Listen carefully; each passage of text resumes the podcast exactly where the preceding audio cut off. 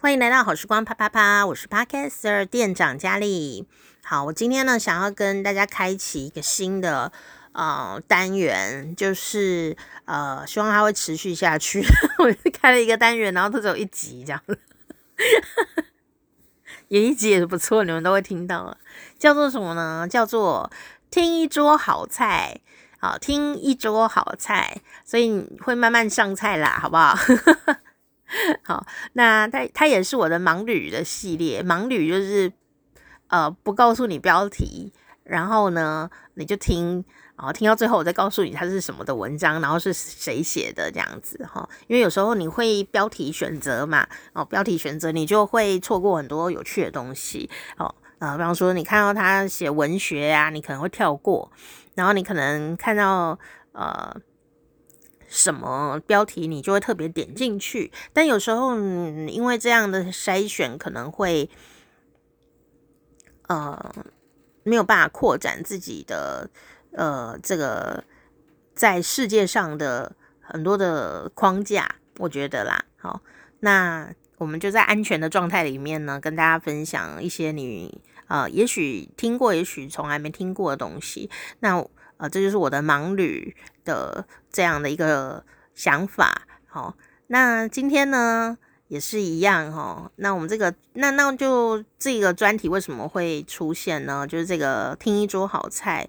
呃，听一桌好菜，因为我想要先说在跟大家分享哦，呃，文学中的美食，有可能是这个作家的回忆，有可能是这个作家。的美食经验，有可能这个作家做菜的经验，有可能是各种的跟食物有关的呃各种经验。那我觉得这个食物这件事情是每一个人都会吃的东西，有可能呢，同样一个食物哦，你从来就没想过可以被这样写哦，或者说同样一个食物，你跟这个作家你都没有在看他文章哦，或你根本就没有在呃读什么文学的哦，但你竟然跟他有同样的心情诶。也许就展开了一个新的旅程啊，你可能就会去看他的书，那没看也没关系啦，或者说哦，你因为因这样认识了一个作家，他跟你有一样的经验哦，有一样的想法，或者是说哦，原来他是这样想的呢，哦，这样很有趣哦，好，所以我就想说用食物这件事情呢。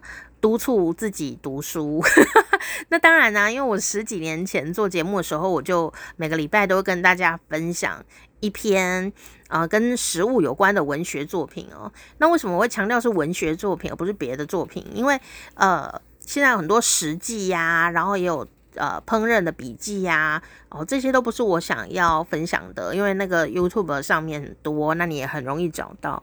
那或者是我们推荐哪一家店啊，那一种的，我也没有要做那个。呃，文学它有它的精致度啦。那嗯，我想说，看看作家都怎么写这些食物，是一件很有趣的事情，因为文学也代表那个人的个人的观点、观察。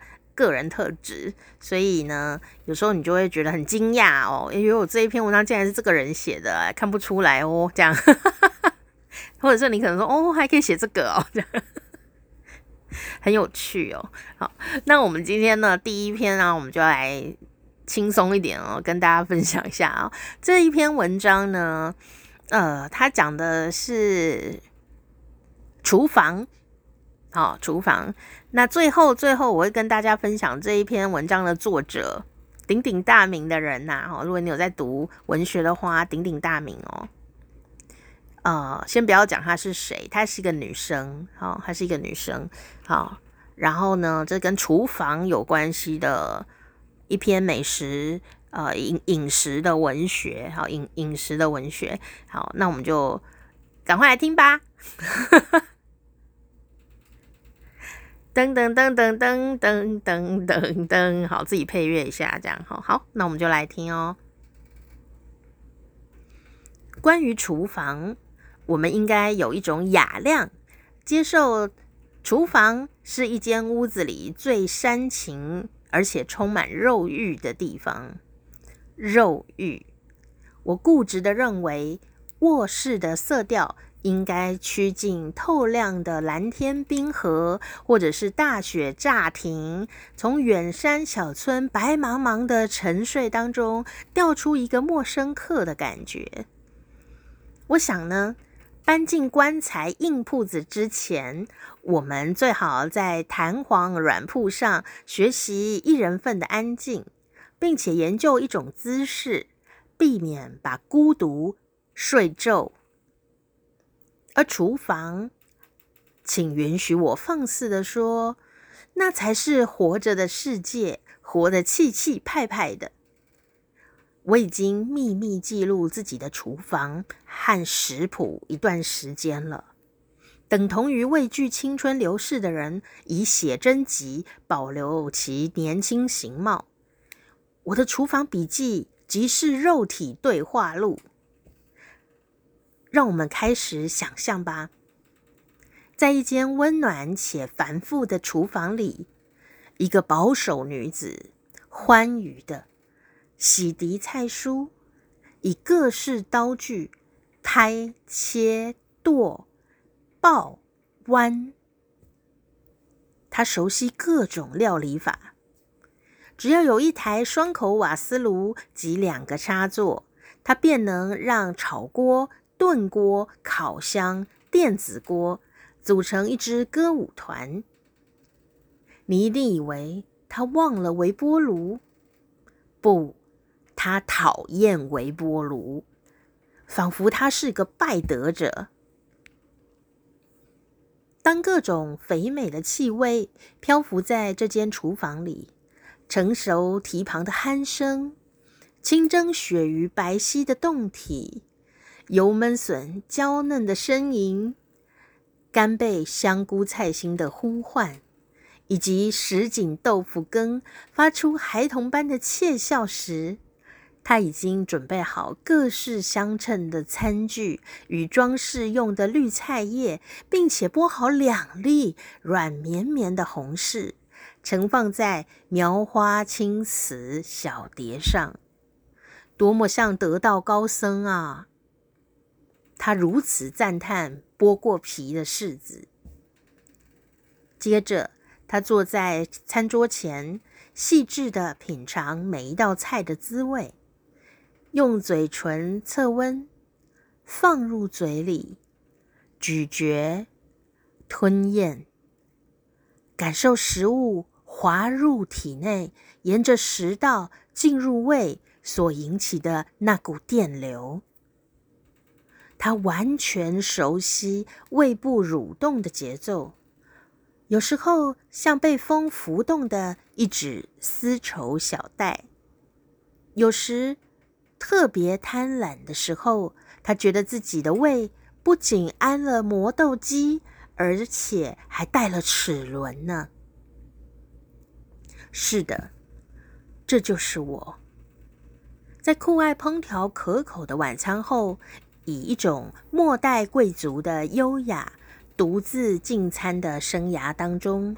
我的厨房笔记忠实地记录每一种食物与我的超友谊关系，包括最家常的新竹米粉，如何让我一面擒着大竹块翻炒，一面吞掉半锅米粉，好似遇到烈火情人呐、染上重感冒的冬夜。因擤不完的鼻涕而睡不着时，独自进厨房，拉出砧板菜刀，从墙角篓子内摸出老姜，狠狠一拍，啪！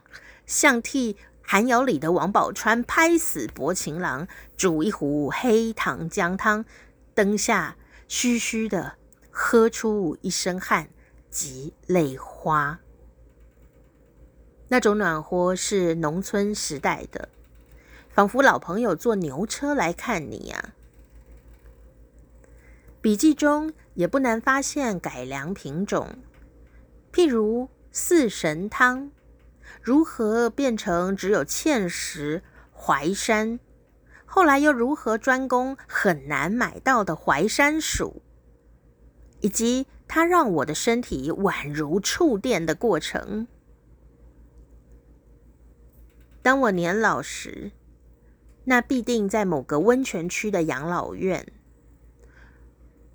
肉体质感与肉欲芬芳早已消退，我宛如一片新东阳辣味牛肉干，端庄地坐在藤椅上晒太阳。我但愿还有气力，擎着放大镜慢慢阅读厨房笔记。每日读一道菜，我会抚着自己的胃，像抚摸宠物的头一样，邀请他与我一起回忆那些秘密的欢愉。我希望我的生命终止于对蹄膀的回忆。不管届时母亲与姑妈的亡魂如何瞪视，我坚持蹄膀，用一瓶高粱来炖它，炒一把大蒜、大辣，并且发狂散布整株新鲜的 N C，就是芫荽，也就是香菜，整株的，还有骄傲的肉桂叶，犹似。我那毫无章法且不愿被宰割的人生，噔噔噔噔噔噔噔，念完了，很赞的一篇文章耶！哦，不知道你可不可以感受到？我看到的时候觉得哇，这样，这是一篇一九九三年呢十一月的，刊在《中时晚报》哦，现在现在好像没有这种。现在还有《中时晚报》吗？好好久以前有《中时晚报》，然后还有《早报》，还有《时报》这样子哈。啊，一九九三年十一月刊在那时候叫中晚呐，《中时晚报》啊的时代副刊上面哦。以前报纸很多哦。要当作家被刊的机会比较高一点，而且观众也是比较专注一些些哦，就是打开啊，不小心也会看到，反正都买了五块十块的，买了就会认真看啊。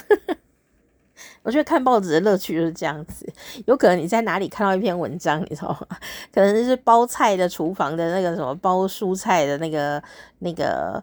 呃，以前蔬菜会，现在也是啊，就蔬菜用报纸包哦，它比较透气又保水，所以呢就很容易啊。你在做家事的时候哦，或者是擦玻璃也是用报纸擦哦，玻璃就很干净啊。那有时候啊，你就会因为在做家事的时候我说，诶，这篇文章不错诶，就来看一下这样子。现在要找到报纸啊，要特别去买，就没有办法像以前那么随性哈，随便说拿出一把空心菜，然后诶上面有篇文章诶，然后纸湿湿的，我们也是看得乐乐滋滋这样哦啊。总之呢，这篇文章是一九九三年的时候的作品哦。那那个时候呢，这位老师啊，哦，就现在他非常有名哦。那当然那时候也是知名的作家了，是谁呢？这篇文章。感觉有点前卫，对不对？哈，一九九三年就前卫起来了。他有一个很前卫的文章名字哦，叫做《肉欲厨房》。好，如果是以现代的角度，这种标题吸引人的方法，《肉欲厨房》这个标题一定是很吸睛，会增加很多点阅率啦。好。不过，不过呢，如果你从文章内容呢去读的时候呢，诶，你反而可以感受到那个欲望跟厨房的，还有那种好像在说什么的那种感觉在里面哦。就是文章来听的话，是有它的有趣度跟那种呃可爱的冲突的感觉，我觉得哦。那标题也是很。杀杀杀红眼这样，肉欲厨房。好，你朋友们，如果是现代朋友，可能以为肉欲厨房是指那个 A 片，或者不是？我们这个单元是讲饮食文学，好不好？哦，不过这个标题是很吸睛的，没错。就算看在报纸上，它还是很吸睛，因为。看报纸啊，你也不知道在看哪一篇哦，就是很认真看的这样子。这标题下得很有狠劲哦，呃，感觉就像是刚刚讲的内容一样哦，带着这种很有劲道的感觉。谁写的呢？谁写的呢？他竟然是简真老师写的。简真老师何许人也？哦，可能有些朋友不认识他，没有关系。他呢，真的是啊，因为哈、他真的是做这个文章啊，呃，很幽默、犀利，然后很细腻啊、的这样子的一个，对我来讲啊，这种感觉呢，哦、非常的。应该说，很多人看到他的文章哦，都会很有感受，很有感受。而且他观察力很犀利，但呢，又有一种理智的理智的感觉，不是那种疯狂的。可是呢，你会发现他写这篇文章的时候呢，诶，他也有他内心疯狂的不想要被你们绑架的感性哦。但他的人本人长得很理性。好，所以你们就不知道这样看似保守的小女孩子呢？哦，当然她对我来说是长辈哈。啊、呃，这种在厨房里的那种波涛汹涌的感觉，哦，这个很有趣哦。当然，在一九九三年的时候啊，哦，她也是小姐呢。好、哦，现在当然就是大作家、大长辈哦。啊、哦，我我记得，呃，哦，她出了很多的书，你可以找找看。他的真简，他叫简媜，然后这个简呢，就是简单的简，然后那个真呢是一个女字旁，然后右边是贞洁烈女的贞，哇，那名字真的是看起来好像很震惊，不知道是什么好烂的结论呢？就是我很喜欢他，那哦、有一次啊，我们我主持文学营。的时候，一个全国文艺营，呃，在宜兰，然后那一天呢、简媜老师来演讲哦，哦，这个我们台湾呢，啊、我想应该华人很多地方哦，都很喜欢找他去演讲，为什么你知道吗？哦，当时有一个大概五六年前，六年前，六年前的时候，我遇到他本人，因为我要帮他主持那个演讲的开场啊。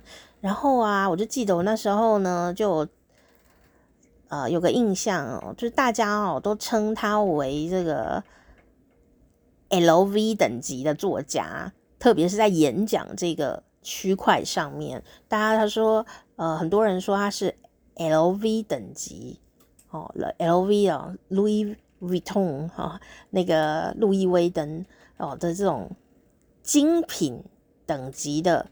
很会演讲的作家哦，所以我亲自呢，真的就是听到他演讲的时候，我真的觉得他是 LV 等级哦。为什么呢？他就是理性，然后呢，但却非常的幽默。但是你又可以感觉到，因为他是感性的人，不然怎么写出这种文章来呢？而且当时的演讲哦，他还给我们选呢，哦，他就列了，他说哦，我准备了大概三四个题目哦，哦，你们喜欢听哪一个？这样，哪一个人演讲啊？准备三四个题目啊，三四个题目，然后都有 PowerPoint 呢，然后呢，大家就。太惊讶这样哦，那老师也真的很厉害啊，很会掌握这个节奏哦。哦，他不是属于那种花俏路线哦，但你就是哇，好精致哦，就精品嘛哦。啊，那他就徐徐的讲来啊，他说啊，大家看起来就是蛮年轻哦，那我们来讲个爱情好了。所以当时呢，他就讲爱情的这个主题给我们听，然后讲他的文章啊，然后他的呃生命的故事啊，这样。哦，就觉得啊、非常的如沐春风，这样很舒服的感觉。所以如果有机会啊，你在网络上面啊，哦，你可以搜寻看看哦。那你不一定在台湾啊，哦，或者说你也呃不知道他是谁也没关系啊、你网络上搜寻简真，我相信应该有蛮多他的一些影音内容哦。哦，就。当你又看到他的长相啊，他的气气质的时候，你再回来思考这一篇一九九三年写的文章的时候，我想你一定也很有冲击的那种感觉。所以我想这就是那个作者跟文章哦连接在一起的时候呢，很有趣的一个地方，然后很有趣的一个地方。哦，那那天演讲的时候啊，有两个点呢，我印象很深刻哦。哦，一个点呢是比较悲伤哦，他就讲说，因为在讲爱情嘛，所以他就讲到一个他以前呢跟他非常要好的一个朋友的过世哦，那他们呢这一生都有密切的书信往来。那因为作家嘛，在以前比较没有电子信件的时候，其实要信件往来都是手写，而且手写呢又特别的有有 feel 哦。因为手写的东西是有情感的，你生气也好，哦，今天呃也比较累也好，你的字迹笔迹是会泄露这一些啊身身心状态在那个纸上面的，所以呢，那呃。这个手写的就很有生命力，而且还要说一点，就是说当时作家们呢，因为比较常写写字哦，所以呵 呵字都一定都蛮有可看性的，不会像我们现在因为太久没有拿笔而觉得肌肉酸痛，写出来都是字都会歪一边。哦，那当然也是时代的背景啦，可是人家写的好看呐、然后有个性啊，哦，也是一种呃才华吧，哈、可以这样讲。然后第二个呢，他就讲一个我印象特别深刻的事情，因为那时候呢，简真老师啊就出了一本书啊、是台湾呢很早最近这几年呢特别特殊的一本书哦，就是在讲呃面对长辈老去的一本书，这样好、叫做呃我在银闪闪的地方等你。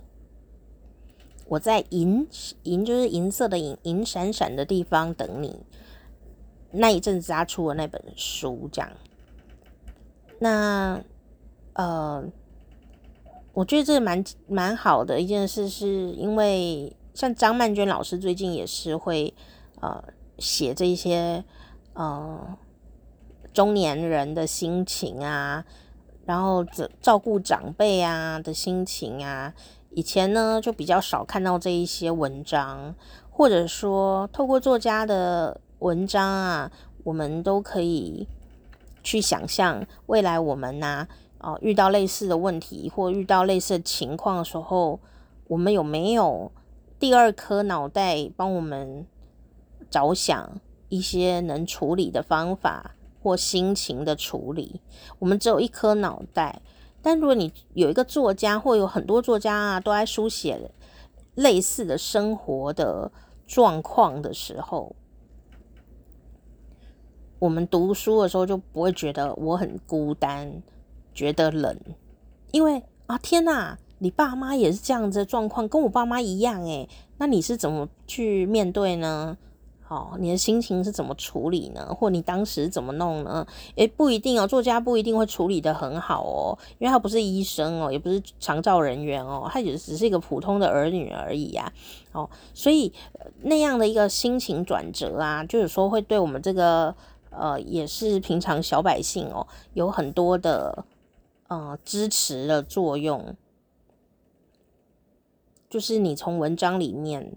看到整理过的心情，那你就可能可以去，嗯，多几个朋友安静的讨论。不是说真的有朋友跟你讨论哦，有些东西你就是不不能讲啊，或是不好说，你不想说，那要怎么讨论呢？哎，以前没有网络嘛，哦，现在你可以匿名讨论，对不对？可是呢，这个文章啊，它都是整理好的一个思绪，那你就可以享受到里面的美感，又可以呃去找到一个感性的朋友，心灵交流哦。所以为什么读文学的内容啊，有时候会让你很感动哦？就其实就是这样子。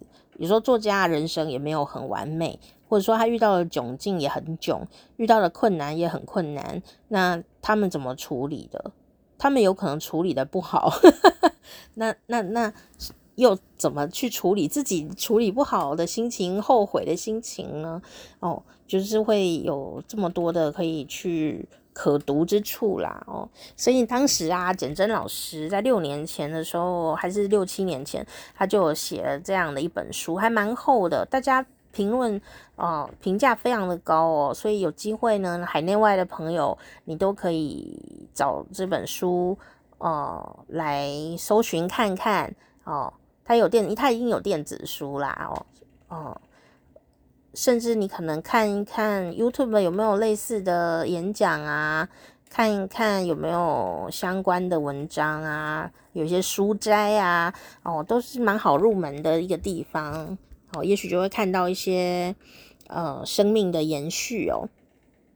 那当时呢，啊、讲到简真老师，嗯、呃，我当时第二个印象深刻演讲的内容，他说什么呢？就是因为他写这个我在银闪闪的地方等你嘛，吼，那他讲的是，嗯、演讲的时候说啊，他面对的是母亲呢，好像有一点。呃，失智的状态，好，如果没记错的话，那这个妈妈呢，每一天呢都会问他一样的问题，好，然后呢重复的问，如果是你，一定会觉得蛮烦的吧，好，但其实我要跟你说，如果你的家长啊，或你家有任何人呢，出现这个状况，第一个呢，就是他真的就是比较啰嗦，是不是？第二个你要注意的不是他啰嗦哦，第二个你要注意的是他是不是有失智或者是脑子在退化的现象。好，也许你可能看医生也不见得能够阻止太多事情，可是啊，有时候我会觉得啊，如果你能理解他。不是故意的哦，或者说理解他是在退化，或者是你可以早一点发现，早一点呃去治疗，因为有可能是营养不够啊，哦、要补充什么什么的维他命哦，都有可能哦。你越早发现是越好的。像我妈就是啊，我也是发现她有在退化哦，但是没有人会承认他自己在退化哦，所以我们就是要想尽办法呢，啊、让她诶多吃一点营养的东西，这样。好，那有时候退化，脑子退化啊，快要失智的现象之前呢，也会有这种呃一直重复一件事情的状况。所以，如果你能理解说这是有这个状况，可能不是他在啰嗦哦，哦，也不是他个性机车哦。如果可以理解啊，你就会有一个新的方法去面对，然后你的心情也会不一样。哦，你会有一个崭新的视角去看同一件事情，这也就是说我们为什么要读呃文学作品啊？同一件事情，不同的高度、不同的角度去看，是会得到不一样的处理方法跟心情。我们自己的心情也是很重要的嘛，对不对？好。那那时候简真老师演讲就讲这件事，他说他妈妈哦，我我可能没有办法记得很完整，但是啊、我只能讲出我的印象深刻的点哦。他说妈妈呢，每次啊都要看他走进来哦，就会问他说：“你今天去哪里？你今天做什么？”这也没有什么嘛，对不对？然后他就会照实回答。那我今天呢，啊、就是去啊、工作啊，然后呢，干嘛干嘛这样子哦。啊，妈妈就会说，那你今天啊、吃什么？然后他就讲，我今天吃了这个 A，吃了 B，吃了 C，这样。哦，当然他讲的很精彩啦，我没办法像他那么精彩。好，讲完了，嗯，过了五分钟，妈妈又进来，妈妈又看到他，然后又问一模一样的问题。然后他又很认真的回答，然后到了第二次就是第三次，又过了十分钟，等下呃半小时后，妈妈又走进来，又看到他，啊又问说，那你今天去哪里啊？你做了些什么？你跟谁见面啊？你吃了些什么？一模一样的问题，然后一直问，一直问，一直问哦。那当然，简媜老师也是人呐、他当然就爆气了嘛。通常如果是我们会怎样呢？我们一定会说，你烦不烦啊？可不可以不要再问了啊？讲过了，有什么不记得啊？啦啦啦，这样子哦，我我是说我啦，哈，有可能就会有这种现象。可是妈妈呢，这或者说家里有这种家人呢，有这个现象说，其实他自己不知道发生什么事，诶，他可能不就真的不记得刚刚有发生什么事情啊？那可是他当下就会感受到你的情绪，我们的不耐烦，然后我们很发狂了，说讲过几次哎，你要来了这样子哦，就是他会感受到那个负能量啊，哦，那当然我们也是心情不好才这样子的嘛。那他，但是他就会惊吓到，他不记得刚刚发生什么事，但是他会感受到现在感觉很恐怖，对不对？哦，然后就会很悲伤、很难过，然后。情绪这种事情，他记得倒是挺清楚的哦，他就会越来越不准这样子哦。哦，那但是明天呢，他可能又会再次问你，你今天去哪里？哦，又去跟谁吃饭啊？是是怎么样啊？哦，周而复始，周而复始的，每一天都来照三餐问一样的问题啦。结果啊，简真老师当然一开始也是，呃，就是平常我们跟我们一样嘛，正常人啊，也是会不耐啊。但有一天呢。他开悟了，这就是让我印象深刻的地方。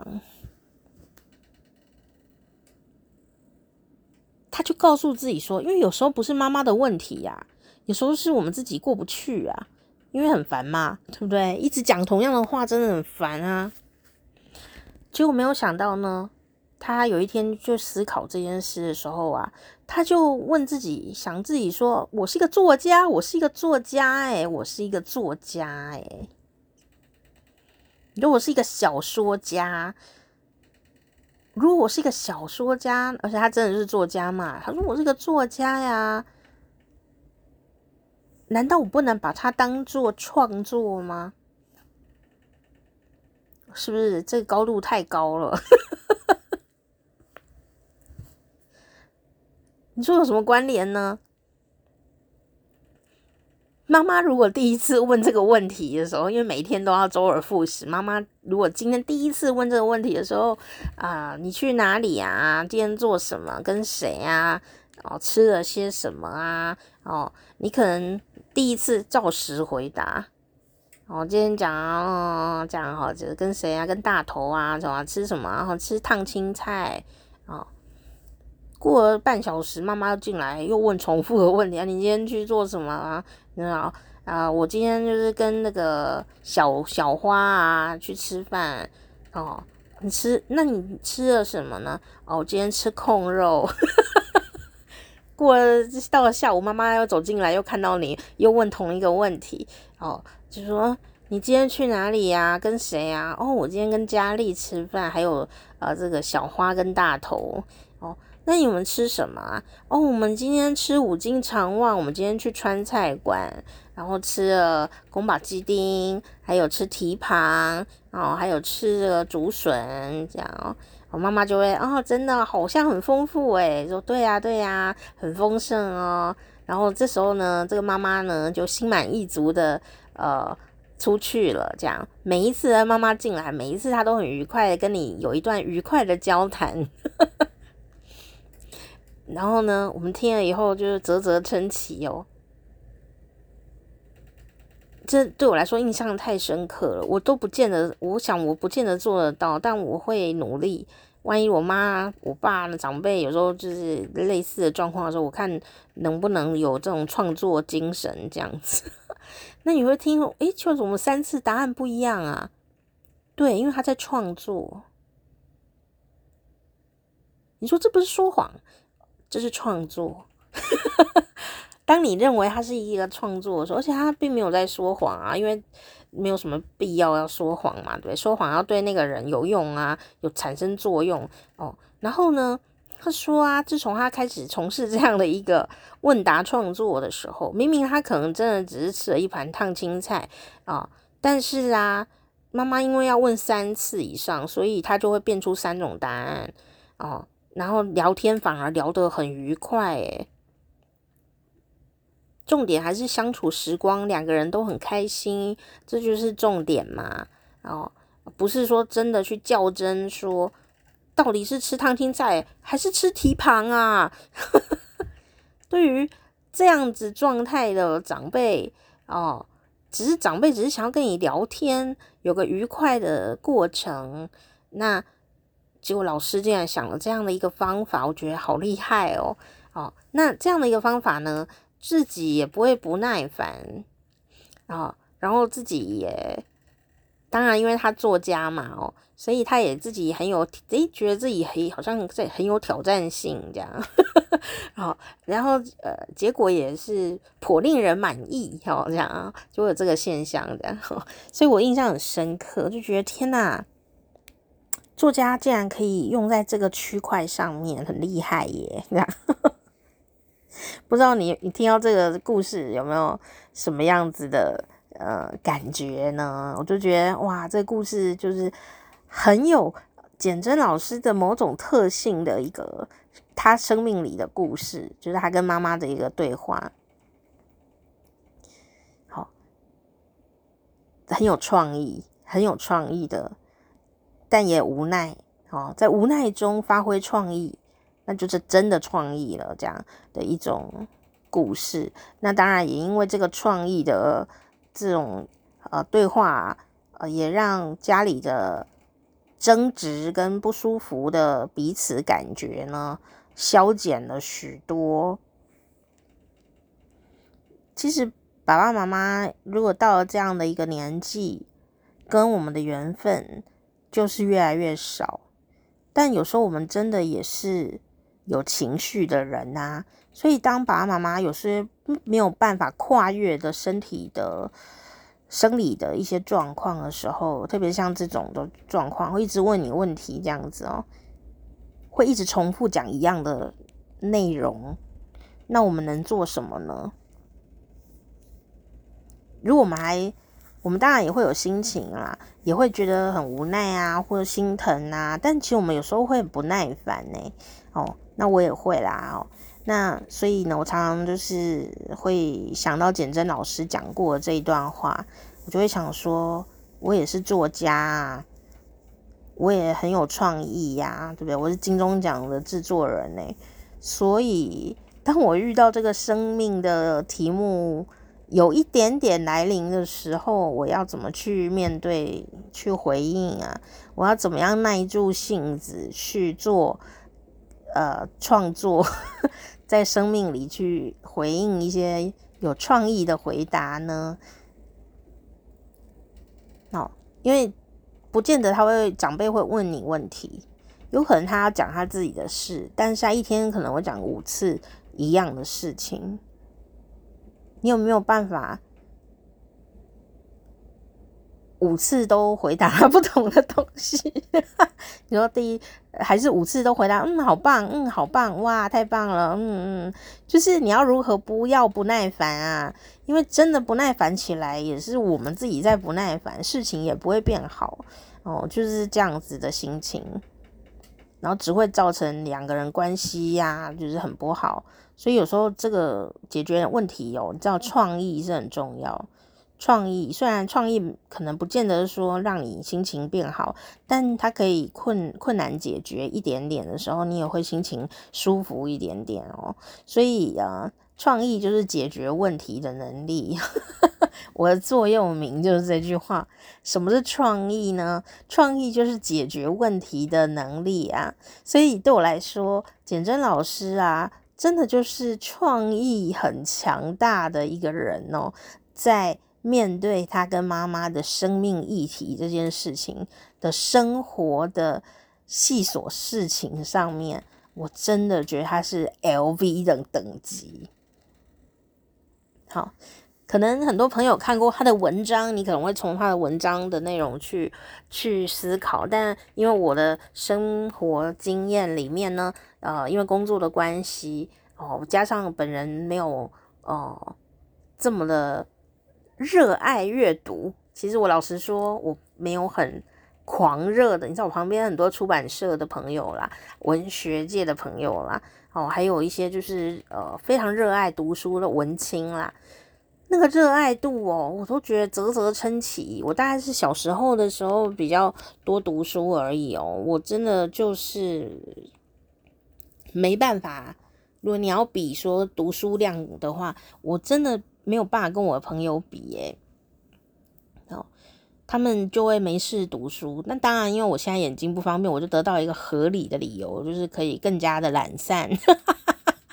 的读书，所以我才会觉得说做节目啊，不管是以前跟现在，对我来说都是一个呃，用一种方法来约束自己，或用一种方法来规范自律性呃的呃，或者说半强迫的。让自己说硬是去扩展一下领域啊，硬是要吸收一点东西，然后我呢做节目的时候跟你分享，哦，这样一进一出的状态呢，诶，它就会变成我的内涵呢。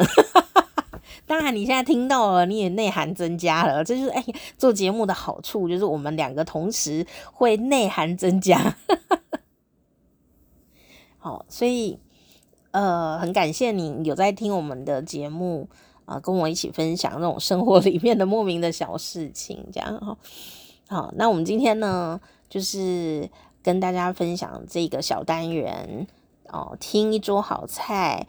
然后呢，里面呢，啊，今天第一篇跟大家分享的饮食文学哦，就是肉欲厨房啊，讲到一个呢这么斯文啊，有气质。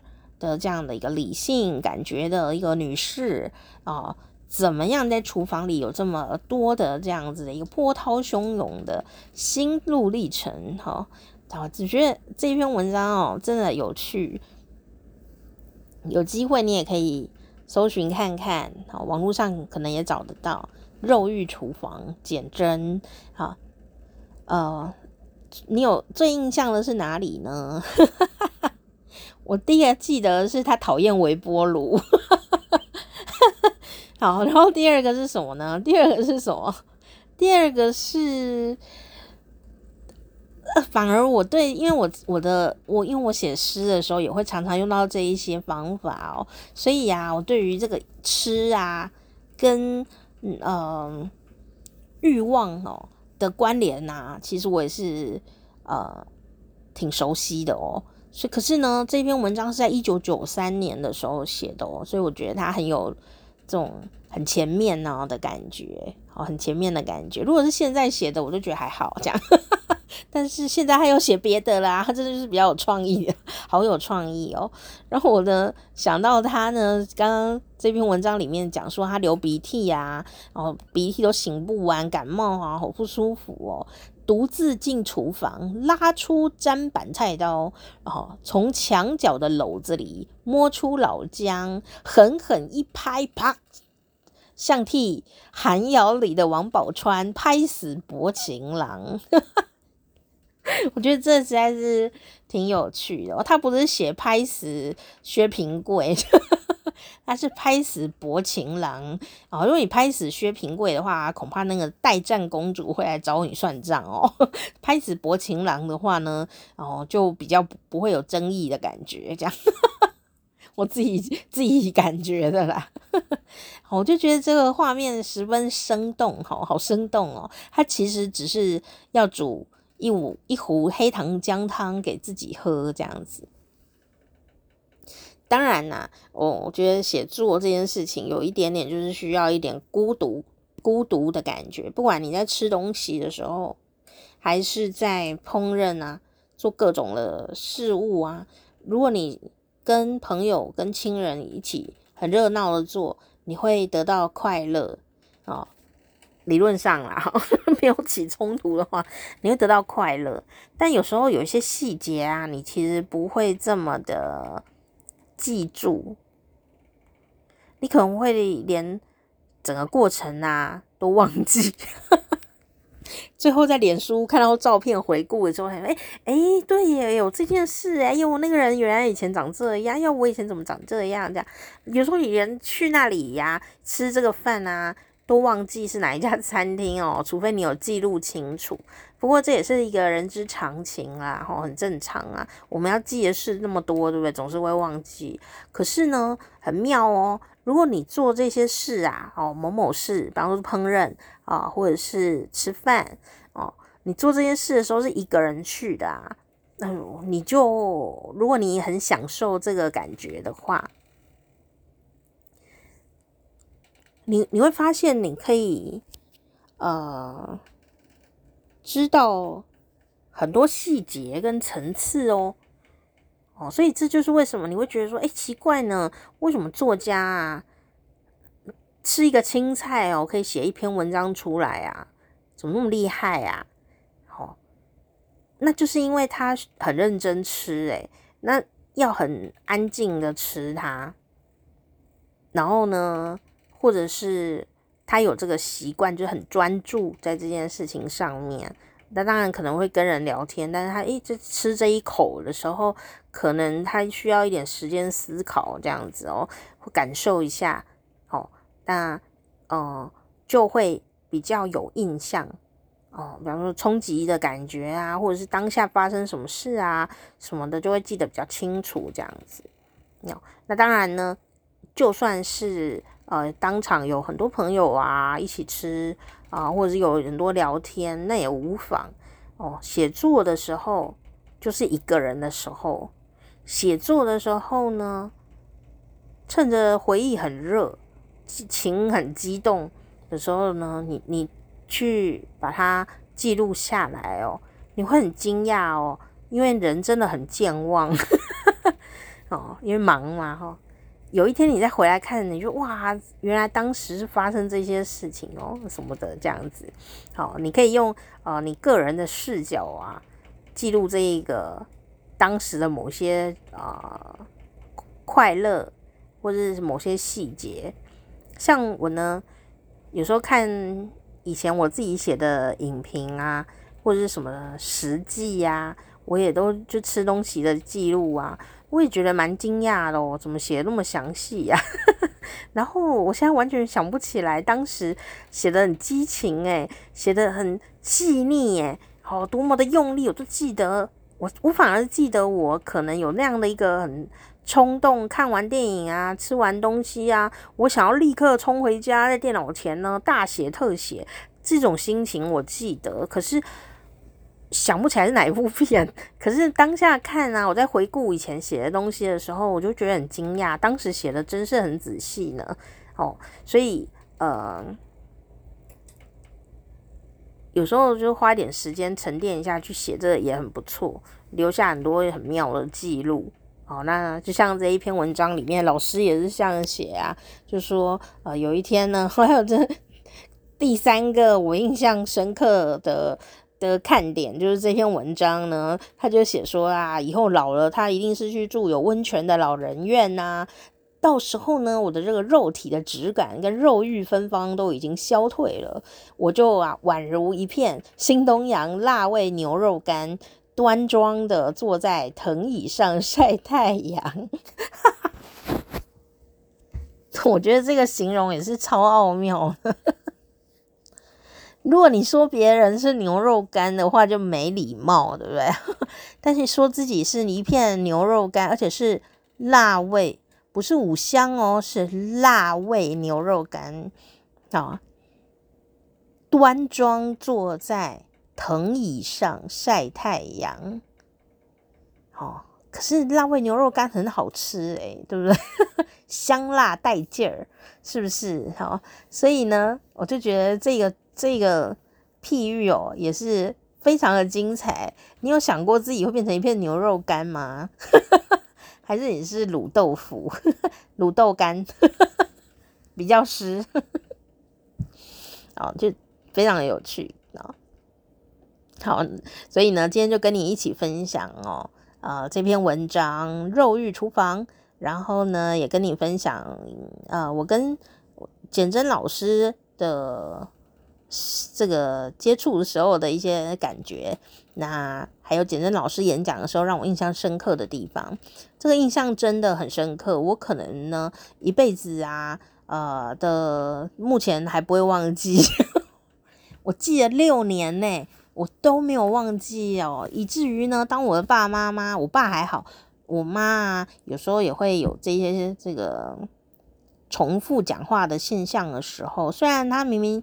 看起来就很精明哦，呃，也真的是挺机灵的哦，很机灵的感觉。可是呢，就是开始会出现这一些，嗯、重复的讲一些重复的话的时候，我我就有时候会不耐烦，因为他看起来很精明啊，你不要以为失智的前兆，大家真的会呆呆的，没有诶、你就觉得这个人很正常，可是为什么一直重复啊？这样子会会有这种现象。